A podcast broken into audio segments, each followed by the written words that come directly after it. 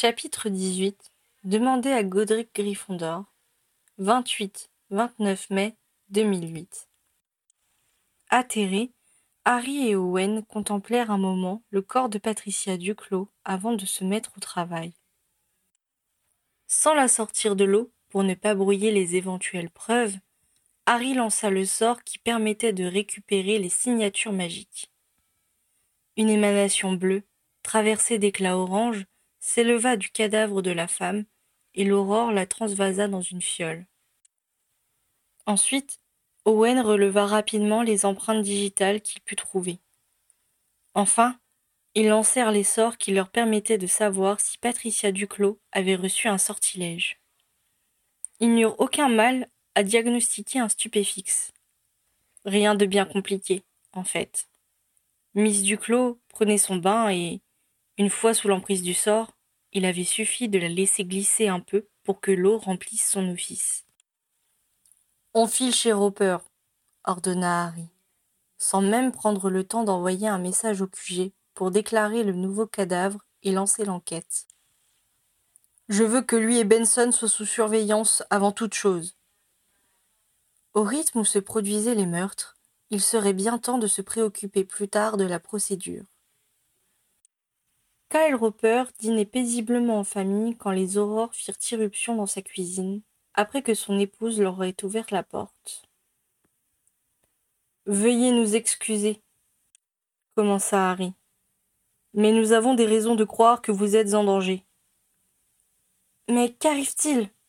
s'affola la femme.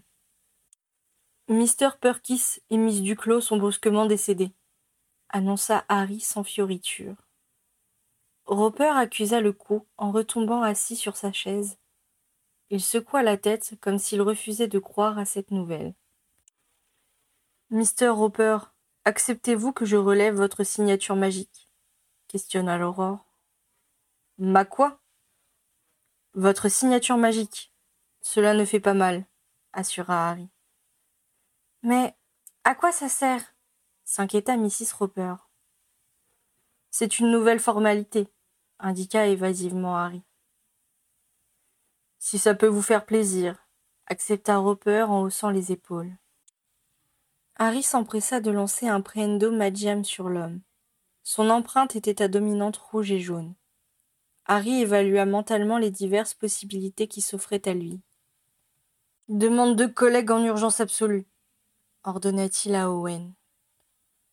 Pendant que son partenaire composait frénétiquement le message sur la montre à gousset qui lui servait de communicant, Harry s'enquit auprès du membre de la Sokoda Mariko.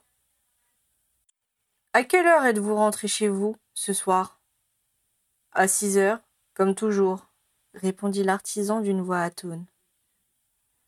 Vous n'avez pas d'idée sur la personne qui a tué vos amis? insista Harry. L'autre garda le silence. Il secouait la tête, s'étreignant lui-même des deux bras. Il était manifestement en état de choc. Il fallut moins de cinq minutes à Horatius Hipworth et Anthony Goldstein pour arriver, prévenus par l'aurore de garde. Il faut garder cette maison et ne laisser personne y entrer, expliqua rapidement Harry. Il est possible qu'on cherche à tuer Mr. Roper, ah, j'oubliais. On a une enquête à lancer, suite à un meurtre.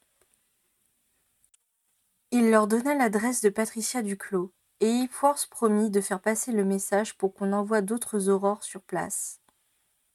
En toute hâte, Harry et Owen se rendirent au restaurant où travaillait Adrian Benson. Dans la cuisine, cela semblait être la panique. Où est Benson? demanda Harry en attrapant un marmiton au passage. Il n'est pas venu. Le patron est furieux après lui, expliqua le jeune homme. Les deux aurores transplanèrent immédiatement au manoir où Benson avait son appartement. Le même habitant du rez-de-chaussée qui leur avait répondu la veille leur ouvrit. Et ils se précipitèrent au second étage où Benson était installé. Ils frappèrent à la porte. Qu'est-ce que c'est? fit une voix qu'ils reconnurent pour être celle du cuisinier. Les aurores échangèrent un regard soulagé. Ils n'étaient pas arrivés trop tard. Aurore Potter et Harper, Nous avons besoin de vous parler de nouveau, Mr. Benson. Je ne suis pas visible. Owen émit un grognement. Sans doute considérait-il qu'après avoir découvert deux cadavres dans la même journée, dont une femme nue dans sa baignoire, il ne pouvait plus être choqué par grand-chose. Nous devons vraiment vous voir maintenant, insista Harry.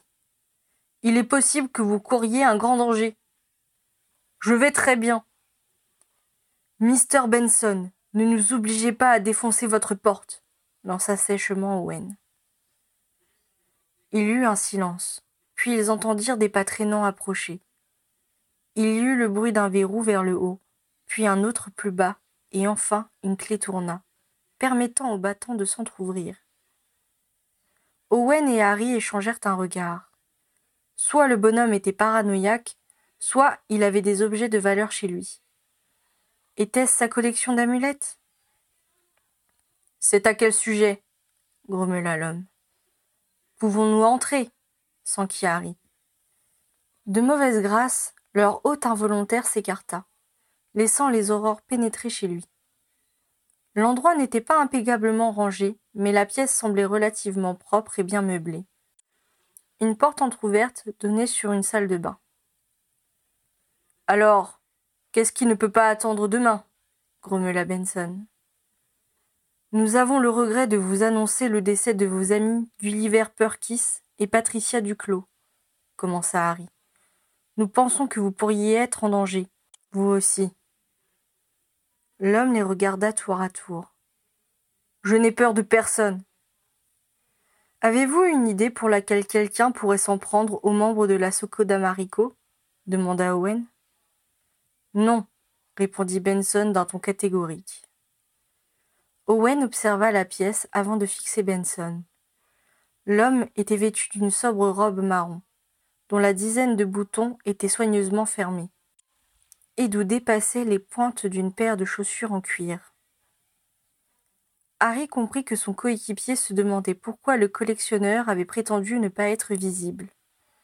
Il n'avait matériellement pas eu le temps de s'habiller et il était peu probable qu'il ait eu une bonne amie cachée dans un coin. Owen tirait posément sa baguette de sa poche tout en priant le suspect de le laisser prélever sa signature magique. Il ne put terminer son geste. Benson en fit autant et pointa sa baguette sur l'aurore. Nous voulons juste faire une vérification, intervint Harry en avançant la main pour lui bloquer le bras. En réponse, Benson le repoussa avec une telle violence que l'aurore fut projetée sur le sol. Il roula sur lui-même en dégainant à son tour sa baguette, mais il n'était déjà plus en danger.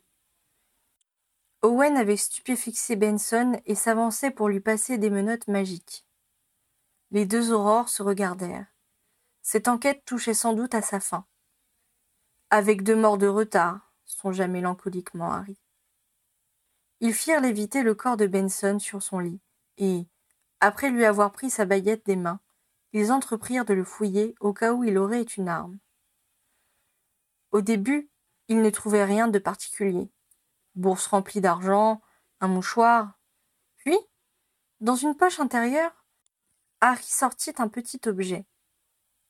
Il le leva pour mieux l'examiner à la lueur des bougies. C'était une amulette de forme ovale et d'une dizaine de centimètres de long avec des runes dorées gravées dessus. À la couleur et à la texture, il reconnut qu'elle était taillée dans du jade. Malgré le caractère commun du matériau, elle était d'une rare beauté.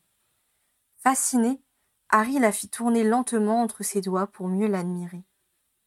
Fais voir, exigea abruptement Owen. Harry lui jeta un regard agacé. Parfois, son coéquipier semblait oublier qui était le chef. Occupe-toi de Benson, lui rétorqua-t-il sèchement. Relève son empreinte. Fais voir d'abord, insista son partenaire.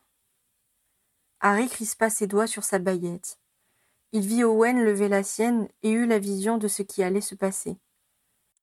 Tous deux allaient échanger des sorts et le vainqueur pourrait récupérer cette magnifique. Sans prendre le temps de réfléchir davantage, il fit la seule action qui pouvait leur éviter l'affrontement. il lança l'amulette en direction de la salle de bain attenante dont la porte était entr'ouverte. L'objet fila droit dans une autre pièce. Owen poussa un grognement rauque et parut sur le point de se jeter sur son partenaire. Mais il infléchit finalement sa course et se précipita vers l'endroit où avait disparu l'objet de son désir. Rapidement, Harry fit claquer le battant et le scella d'un collaporta. Ensuite, il lança un expelliarmus en direction de son coéquipier, qui en fut réduit à tambouriner la porte de ses poings. Constatant l'inefficacité de son action, il se tourna vers Harry, visiblement dans l'intention de reprendre sa baguette de force. Calme-toi, l'enjoignit Harry.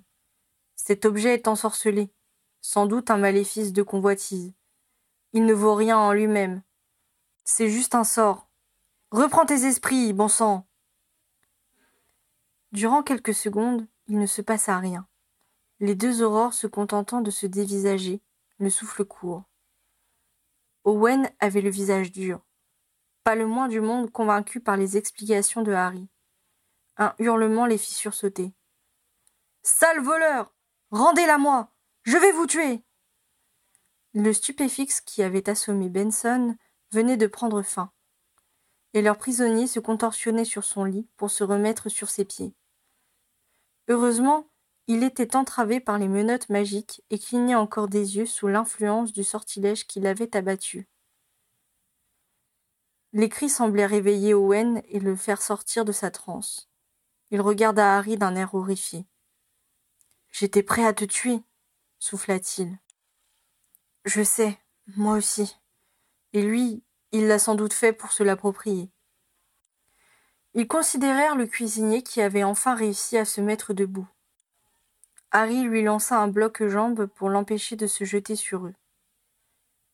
L'homme s'effondra au pied de son lit tout en continuant à les agonir d'injures et de menaces jusqu'à ce que Harry lui coupe le sifflet avec un silencio. Je pense qu'on peut l'arrêter, jugea Owen. Je relève sa signature Oui, nous n'avons que trop tardé. Owen s'exécuta, et ils retrouvèrent dans l'émanation qui s'éleva au-dessus de Benson le même bleu que celui qui avait signé le sort lancé sur Patricia Duquelot. Cependant, ils notèrent qu'il manquait les éclats orange qui caractérisaient la signature qu'ils avaient relevée. C'était peut-être la magie de l'amulette qui a coloré l'empreinte, supposa Owen. Si elle la tenait à la main quand elle a reçu le sortilège? C'est possible, reconnut Harry. En tout cas, on va le ramener au QG pour l'interroger. Et ça? s'enquit Owen en montrant avec répulsion la porte qui le séparait de l'amulette. Harry inspira profondément. Il ressentait encore le besoin intense qu'il avait eu de s'approprier l'objet. Il craignait de se retrouver confronté à une telle magie, et Owen n'avait pas plus que lui l'expérience nécessaire pour y résister. On la laisse là, décida-t-il. Je vais renforcer les sorts de fermeture sur la porte de la salle de bain. Il lança les sortilèges les plus puissants qu'il connaissait, puis ils prirent Benson par les épaules pour le faire transplaner au ministère.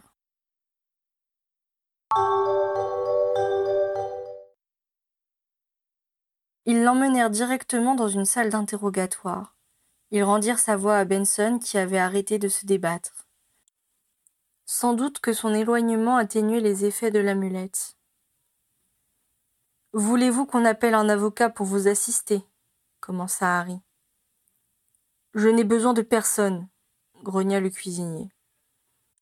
D'accord, fit Harry en notant le refus de son prisonnier sur un parchemin. C'est vous qui avez tué Gulliver Perkis et Patricia Duclos? Attaqua-t-il donc sans attendre. Je n'ai tué que Patricia. C'est elle qui a empoisonné Gulliver, affirma le suspect. Harry et Owen se regardèrent.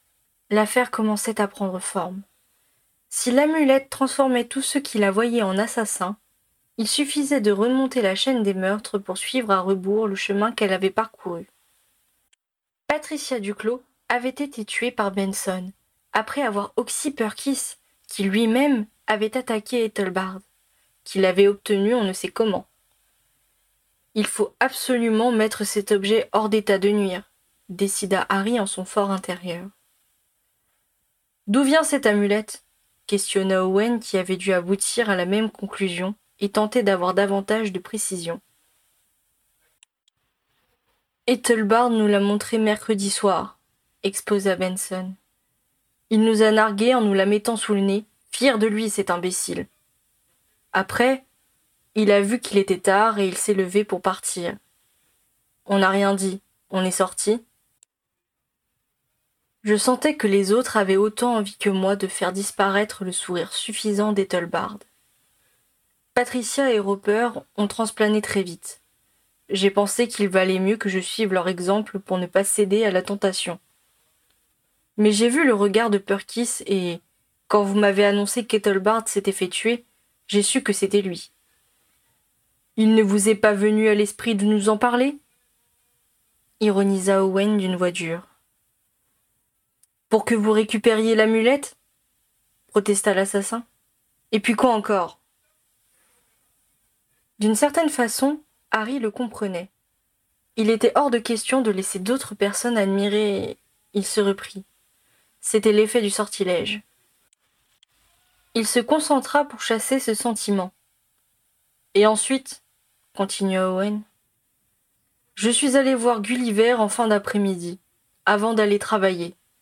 Il était déjà mort, et l'amulette n'était plus là, bien sûr. Je me suis demandé qui avait fait le coup. C'était forcément Patricia ou Roper.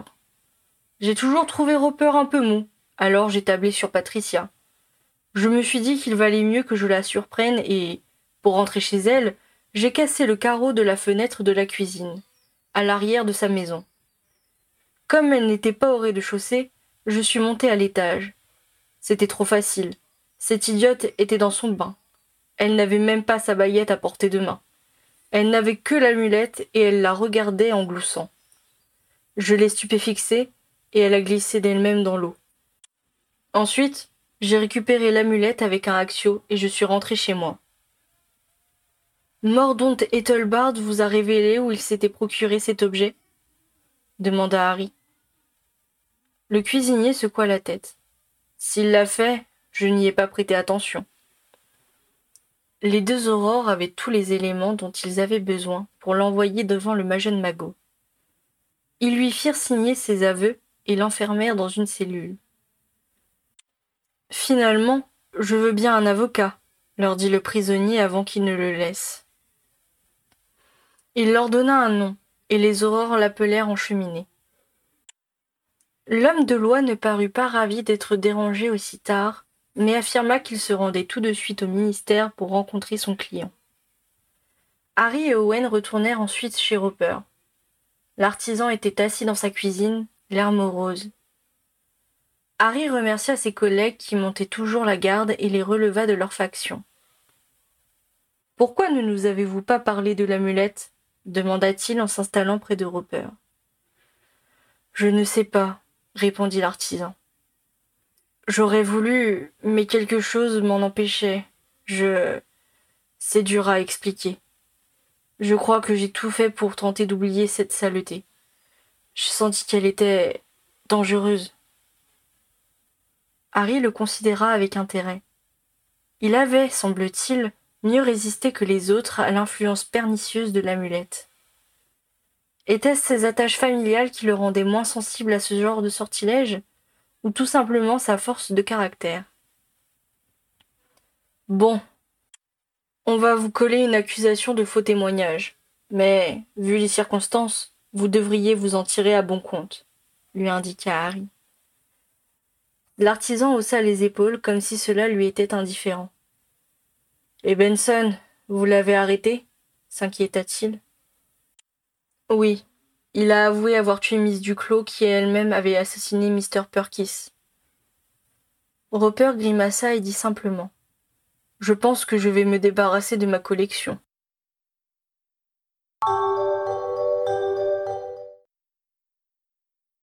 Après avoir indiqué à l'ébéniste qu'il serait convoqué ultérieurement au ministère pour déposer son témoignage, Harry et Owen retournèrent chez Benson pour récupérer la pierre. Ils s'introduisirent dans la chambre du cuisinier, et firent une pause devant la porte de la salle d'eau. Harry sortit de sa poche une petite bourse consacrée à la conservation des preuves. On y va? demanda-t-il inutilement à son coéquipier pour se donner du courage. On y va, lui répondit fermement Owen. Harry annula les sorts de protection et de fermeture qu'il avait apposés sur la porte. Il prit une profonde inspiration et poussa doucement le battant. Dans un premier temps, il ne vit rien. Son regard glissa sur le carrelage du sol, le tapis de bain, la baignoire sur pied, la cuvette des WC. À ses côtés, il entendit le halètement d'Owen. Il ouvrit la bouche pour demander où se trouvait l'amulette quand il la repéra à son tour, contre le pied du lavabo. De leur propre chef, ses pieds commencèrent à se mouvoir dans cette direction. Dans son élan, il heurta son coéquipier qui poussa un grognement de rage. Serrant les dents pour résister à l'impulsion qui l'enjoignait d'envoyer un sort paralysant en direction d'Owen, il dirigea au contraire sa baguette vers l'objet maléfique et fit apparaître un mur de flammes pour les empêcher de l'atteindre. La chaleur provoquée par le feu et le reste de sa phobie due à son combat contre le feu démon obligèrent Owen à reculer. C'est un sortilège de convoitise, lui rappela Harry en sueur. Il se força à sortir de la pièce. Au bout d'un instant, son coéquipier en fit autant. Avant de refermer la porte pour isoler l'amulette, Harry envoya un aguamenti pour ne pas faire flamber toute la maison. L'envie de s'approprier l'objet se fit moins fort quand il ne fut plus dans leur champ de vision, mais ne disparut pas pour autant. Nous voilà bien, souffla Owen en s'épongeant le front. Bon sang, on ne peut pas la ramener au QG. Toute la brigade va s'écharper. Et je ne te parle pas du procès. Tu imagines les juges et l'avocat en train de se battre pour récupérer cette manif, cette horreur? Hors de question qu'on la leur montre, grogna Owen. Hors de question qu'on la garde pour nous, martela Harry autant pour lui que pour son coéquipier. On fait quoi, alors? demanda finalement Owen. Il faut la détruire, décida Harry. C'est une pièce à conviction, rappela son partenaire. Qu'on ne peut pas présenter sans déclencher une guerre, compléta Harry. Elle a trop de pouvoir pour qu'on puisse se permettre de la conserver. De toute manière, on a les aveux du meurtrier et le témoignage de Roper. C'est quand même dommage de la détruire, fit Owen d'une voix plaintive. Elle est si belle. Harry ne pouvait pas lui donner tort, mais cet encouragement était bien la preuve qu'il avait pris la bonne décision. Owen parut recouvrer le contrôle sur lui-même et demanda. Comment comptes-tu t'y prendre? Hum, répondit Harry en réfléchissant au problème. Il est évident que l'attraction qu'elle représente devient particulièrement forte quand on a l'objet sous les yeux. Ça ne résout pas tout, grogna Owen d'un ton douloureux. Non, mais nous arrivons à nous contrôler, ce qui est déjà un progrès, commenta Harry. Par contre, je ne vois pas comment l'anéantir à distance. Si on la mettait dans un pentacle, proposa Owen. C'était une excellente idée. En fonction du dessin, les pentacles bloquaient la magie dans un sens ou dans l'autre. Ils pourraient donc se protéger tout en lançant des sorts de destruction sur l'objet. Harry laissa son coéquipier dessiner un pentacle sur le sol, car Owen était meilleur que lui dans cette discipline. Ils avaient décidé de le placer juste devant la salle de bain, pour avoir la possibilité de repousser l'amulette et de refermer la porte en cas de problème. Quand le pentacle fut terminé, Owen recula et Harry rouvrit la salle d'eau. Par un sortilège d'attraction, il amena l'amulette dans le dessin protecteur. Il fut soulagé de constater que l'emprise de l'objet sur sa volonté était largement atténuée, et qu'il pouvait envisager de la détruire alors même qu'il l'avait sous les yeux. Owen s'éloigna encore de quelques pas. Il était chargé de renvoyer l'amulette dans la salle de bain si Harry semblait avoir une conduite aberrante. L'aurore commença par des sortilèges simples, qui furent sans effet. L'amulette bénéficiait de solides défenses. Harry n'en fut pas surpris. Il avait remarqué que la protection attachée aux objets était proportionnelle aux maléfices dont ils étaient investis.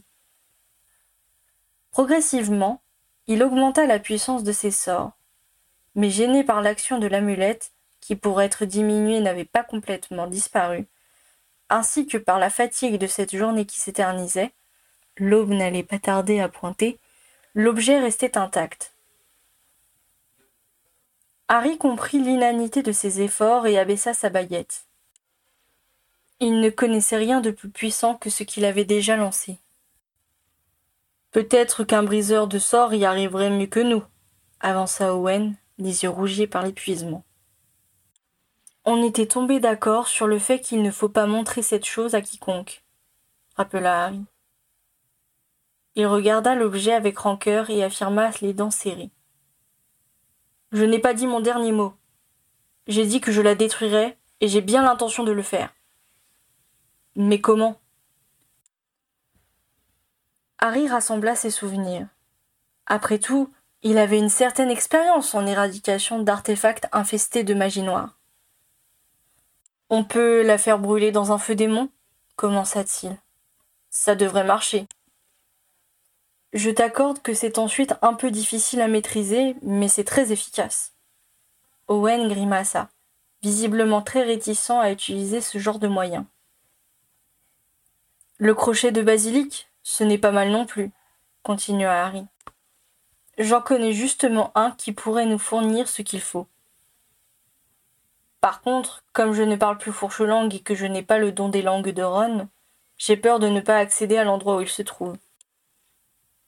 Harry laissa planer un petit silence avant de conclure. Je pense que le plus simple serait de demander à Godric Gryffondor s'il veut bien nous prêter son épée. Owen mit quelques instants à digérer le discours de Harry. Mais c'est d'un ton presque dégagé qu'il s'enquit. Eh bien, qu'attendons-nous?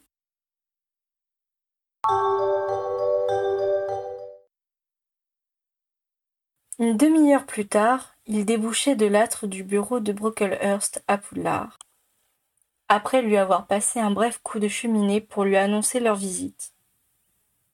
Puis-je vous aider? demanda un Brocklehurst en robe de chambre. Par la fenêtre, les premiers rayons du soleil entraient timidement, éclairant les lieux d'une lumière blanche qui parut agressive aux yeux épuisés de Harry. Si vous n'y voyez pas d'inconvénient, nous aurions besoin de l'épée de Gryffondor un petit moment, exposa Harry.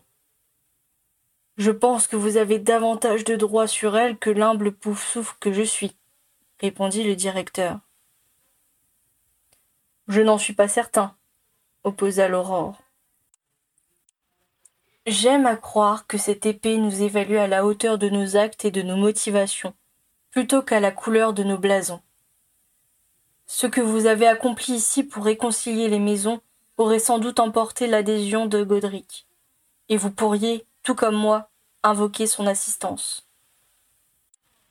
Brocklehurst, visiblement touché par ce jugement, invita du geste son interlocuteur à se servir dans la vitrine où était présentée l'arme. L'aurore ouvrit la porte vitrée et s'empara de l'épée. J'ai besoin de ton aide, indiqua-t-il à la relique enchantée. Il ne reçut aucune réponse, mais aucun des objets ayant appartenu à Gryffondor ne lui avait jamais fait défaut.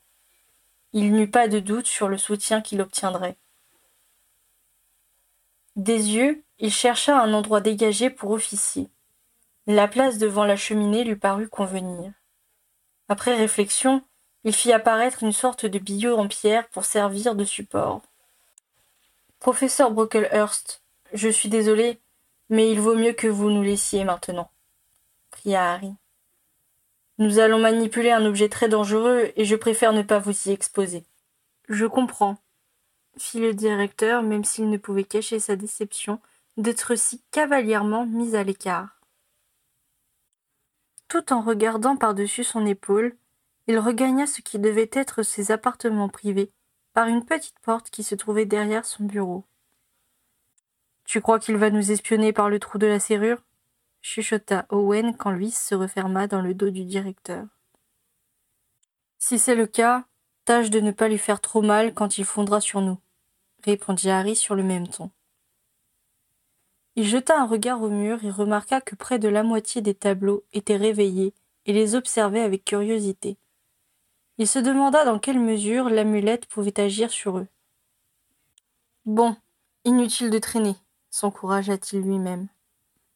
De sa poche, il sortit la bourse dans laquelle il avait fait voyager l'amulette. Sur une idée d'Owen, ils avaient redessiné un pentacle sur le cuir, pour protéger son porteur.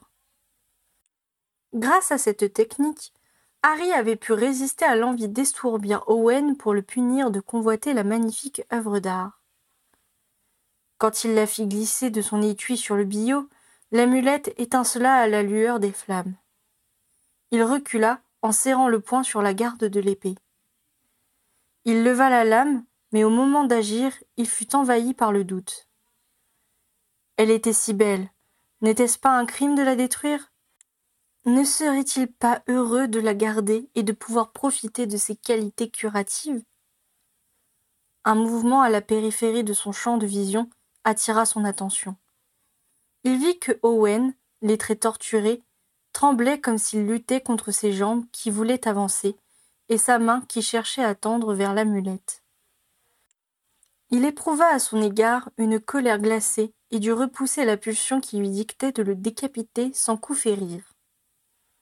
Il serra les dents et, rassemblant toute sa volonté, il se détourna et abattit de toutes ses forces la lame de Gryffondor sur l'enclume improvisée.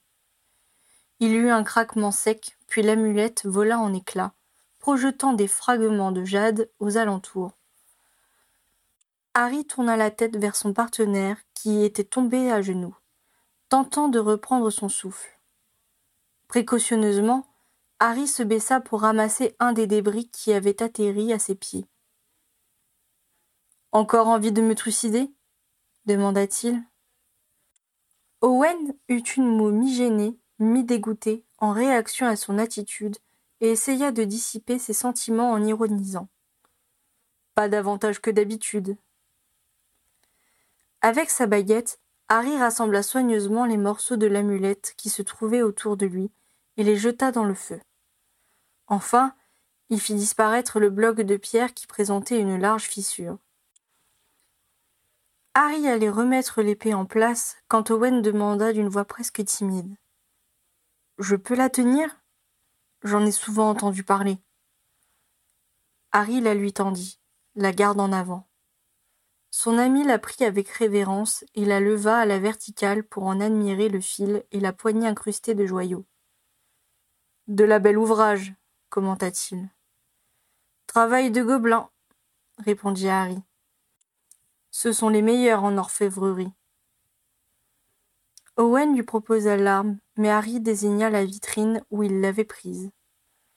Owen rangea la relique avec des gestes précautionneux. Harry lança un clin d'œil au portrait de Dumbledore qui n'avait pas perdu une miette de la scène. Pouvez-vous dire à monsieur le directeur que nous avons terminé et que nous souhaitons le saluer avant de partir? Son ancien mentor se tourna et frappa plusieurs coups rythmés contre la toile du tableau dans son dos. La porte par laquelle Brocklehurst avait disparu s'ouvrit immédiatement. Ce sera sans doute dans les journaux quand notre enquête sera bouclée, répondit Harry à ces questions muettes. Désolé pour le dérangement et merci de votre coopération. Ravi d'avoir pu vous rendre service, même indirectement, assura gracieusement le directeur. Oh, j'y pense. J'ai pris contact avec M. Thomas pour le portrait du professeur Rogue. C'est vrai? Merci, professeur. Je suis très touché par votre geste. Vous savez être convaincant, monsieur le survivant, sourit Brocklehurst. Harry lui accorda un sourire fatigué qui se termina par un énorme bâillement. Je crois qu'il est temps d'aller dormir, fit Harry. Owen, on se retrouve à quatorze heures au QG. Je me charge de prévenir Fawcett qu'on a clos cette affaire. Entendu, fit Owen en bâillant à son tour. À plus tard. Il salua le directeur et plongea dans les flammes. Harry appela son commandant en utilisant la cheminée, remercia une dernière fois Brocklehurst et cria le nom de sa maison dans le conduit.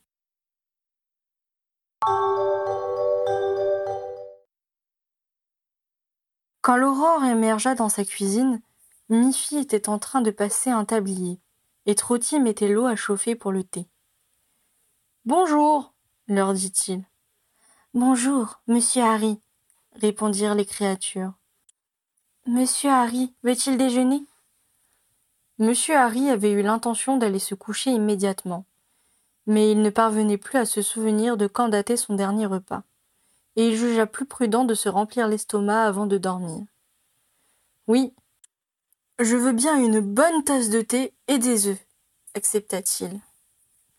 Il commençait à attaquer son déjeuner quand une voix s'éleva derrière lui. Tu es enfin rentré? Il se tourna pour voir Ginny arriver, bébé Lily dans les bras.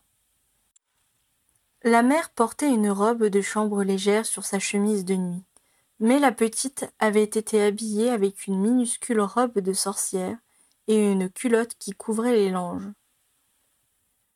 Les deux femmes de ma vie, commenta Harry.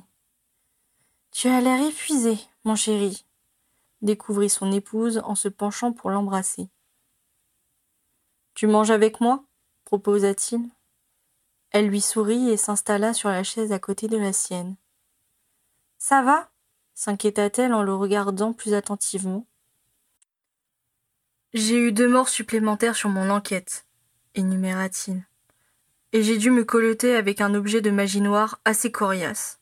Mais sinon ça va. Je sais que tu es un héros et que tu as une image à entretenir, plaisanta Ginny, mais tu n'es pas obligé de faire tout ça avant le petit déjeuner. Il lui sourit à son tour, savourant le bonheur qu'il éprouvait à partager sa vie.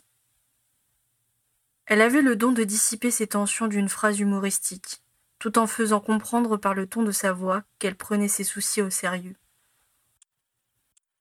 Sortant du lit, elle était encore échevelée et ses yeux étaient gonflés par le sommeil. Deux semaines avant son accouchement, elle n'avait pas complètement retrouvé sa taille de jeune fille et, à l'entendre, elle avait pris quelques kilos après la venue d'Albus. Mais son mari ne s'en souciait guère. Se laisser bercer par la voix joyeuse, se perdre dans la couleur chocolat de ses yeux, être entouré par sa tendresse suffisait à son bonheur. Que sa taille soit moins marquée et son bassin plus lourd l'indifférait. Il termina son repas, effleura d'un baiser la tête duveteuse de son bébé, puis les lèvres pulpeuses de son épouse, et monta enfin se coucher.